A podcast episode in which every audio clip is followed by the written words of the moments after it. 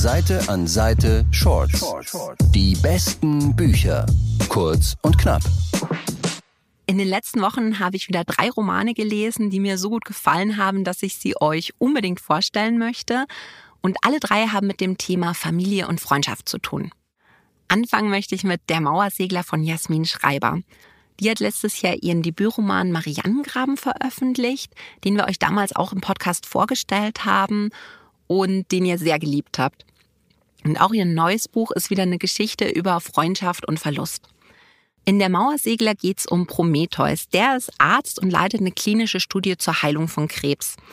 Als dann sein bester Freund Jakob selbst an Krebs erkrankt, setzt Prometheus wirklich alles daran, das Leben seines Freundes zu retten. In Rückblenden erfahren wir von der Freundschaft von Prometheus und Jakob, wie sie zusammen durch dick und dünn gegangen sind und auch wie weit Prometheus wirklich bereit ist zu gehen, um seinen Freund zu retten. Der Mauersegler ist ein Buch, das mich wirklich sehr berührt hat. Ich habe mit dieser Freundschaft von Jakob und Prometheus mitgefiebert und ich habe mitgelitten. Es ist wirklich eine wahnsinnig berührende Geschichte. Und allen, die Mariannengraben letztes Jahr geliebt haben, sei der Mauersegler nochmal sehr ans Herz gelegt.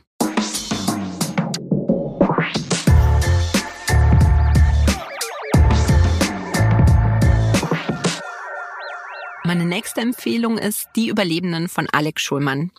Darin geht es um drei Brüder, nämlich Benjamin, Nils und Pierre. Die treffen sich, nachdem ihre Mutter gestorben ist, um ihre Asche zu verstreuen.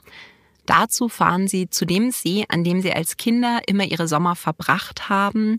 Und man merkt aber recht schnell, dass wirklich sehr viel Unausgesprochenes zwischen den Brüdern steht.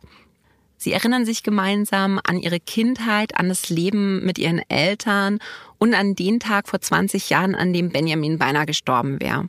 Das wirklich Spannende an die Überlebenden ist, dass die Geschichte teilweise rückwärts erzählt wird und man sich als Leser immer so ein bisschen zusammenpuzzeln muss, was damals eigentlich wirklich passiert ist. Und wenn man das dann tut, dann bricht es einem am Ende wirklich fast das Herz es ist ein wirklich wahnsinnig gutes Buch, weil es eben von dieser typischen Erzählstruktur, die man sonst kennt, abweicht. Man ist als Leser schon ein Stück weit gefordert, weil man immer überlegen muss, wo man sich gerade in der Handlung befindet, aber es ist auch wirklich unheimlich lohnend.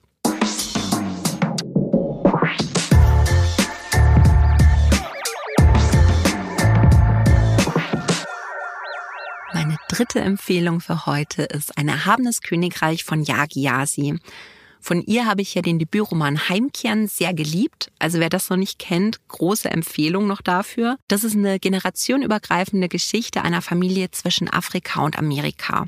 Und auch in ihrem neuen Buch geht es wieder um eine Familie und das Leben in zwei unterschiedlichen Kulturen. Es geht um Gifty, die ist in den USA geboren und Tochter von Einwanderern aus Ghana. Sie arbeitet als Neurowissenschaftlerin und experimentiert dabei mit Mäusen, um eine Heilung für Trauer, Depression und auch Abhängigkeit zu finden. Dabei spielt auch ihre eigene Familiengeschichte eine große Rolle. Ihr Vater hat die Familie verlassen, weil er so großes Heimweh nach Ghana hatte. Ihr Bruder ist an einer Überdosis gestorben und ihre Mutter ist schwer depressiv. Es geht in ein erhabenes Königreich um Familie und Herkunft und Naturwissenschaft und Religion und eben darum, einen Platz im Leben zu finden. Was das Buch für mich so spannend gemacht hat, war die Protagonistin Gifty, die irgendwo zwischen allem steht, zwischen USA und Afrika, zwischen Naturwissenschaft und Religion. Und dadurch war sie wirklich so eine Protagonistin, die für mich echt aus der ganzen Menge der Bücher rausgestochen ist, die ich bisher gelesen habe und die mir garantiert noch lange in Erinnerung bleiben wird. Seite an Seite Shorts. Die besten Bücher. Kurz und knapp.